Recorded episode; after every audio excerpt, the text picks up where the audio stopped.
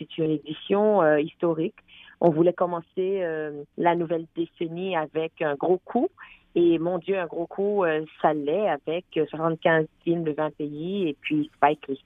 Alors, je ne vois pas comment on pourrait commencer cette décennie-là meilleure.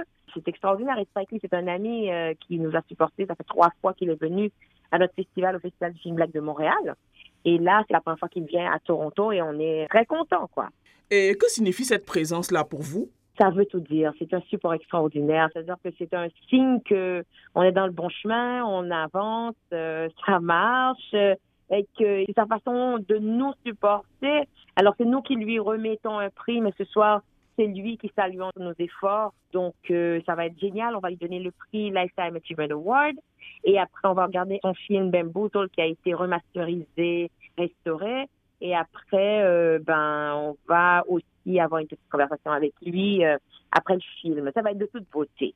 Alors, parlez-moi des 75 films euh, à la programmation, pas le tout au complet. Dites-moi, quels sont les films qui se démarquent du lot? Ça, c'est la question qui tue. Hein. Ça, c'est très difficile à dire, mais si je devrais dire, je dirais que hier soir, nous avons ouvert le festival avec un film qui s'appelle Princess of the Row, qui était le film d'ouverture. Nous allons clore le festival avec un film qui s'appelle Restless, qui nous vient du Brésil. C'est un documentaire très, très puissant qui parle d'injustice, qui parle d'injustice, de brutalité policière, etc. C'est un film qui a été primé au Festival du film Black de Montréal comme meilleur documentaire.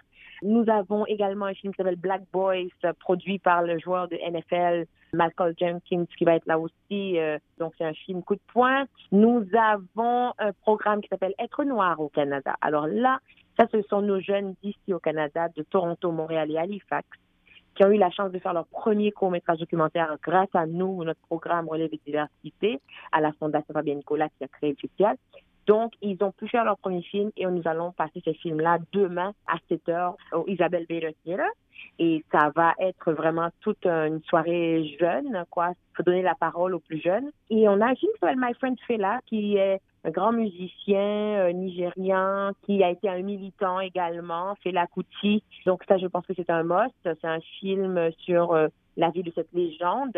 Nous avons aussi un film qui s'appelle Ina the Yard, qui est sur la musique reggae avant Bob Marley. Alors là, ça, c'est intéressant. Sinon, mon Dieu, nous avons un film avec Danny Glover qui s'appelle Strive. Il y en a tellement. Il y en a de quand même 20 pays. Donc, c'est très difficile de tous les nommer. Mais j'incite tout le monde à vraiment faire un tour sur le site web du Festival du film Black de Montréal pour vraiment découvrir ces joyaux-là. Tout à fait. acheter leurs billets, évidemment. Mais oui, bien sûr. Alors, on sait que c'est le mois de l'histoire euh, des Noirs. Euh, et donc, quelles appréciations, quel regard portez-vous sur euh, la place qu'occupe la programmation des films noirs dans la production artistique au Canada d'une façon générale? Ben, c'est sûr qu'on ne manque pas de talent. On a plein de talents blacks de toutes les communautés, anglophones, francophones, lusophones, etc., euh, black ici, latino, black aussi. Mais malheureusement, les opportunités manquent beaucoup. On, manque de plateformes. C'est pour ça d'ailleurs qu'on a créé le Festival du film black de Toronto. On manque de plateformes, on manque d'opportunités pour qu'ils jouent dans des films, dans les séries, euh, sur les grandes plateformes, euh, dans les festivals, etc. Donc, c'est ça que nous espérons changer. Et c'est pour ça que nous pensons que c'est utile d'avoir le genre de festival comme nous pour donner une place à ces artistes-là. Et outre ce type de festival, quelles sont les autres recommandations que vous formulez pour améliorer hein, la représentation euh, des films black euh, dans euh, l'offre artistique?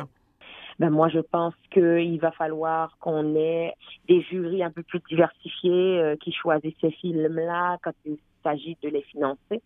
Je pense qu'il va falloir qu'il y ait des quotas chez nos euh, subventionneurs publics et parapublics pour être sûr que ben les films black, des films pas juste black, euh, des films de la diversité soient priorisés aussi dans les choix parce que sinon on va faire tout autre film sauf ça.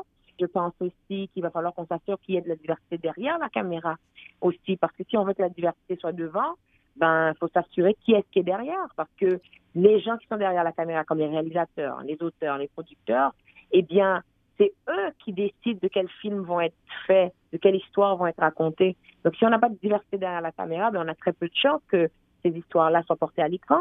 Donc, il nous faut aussi des, des Noirs et des gens de la minorité dans des rôles de décision pour produire plus de films black aussi.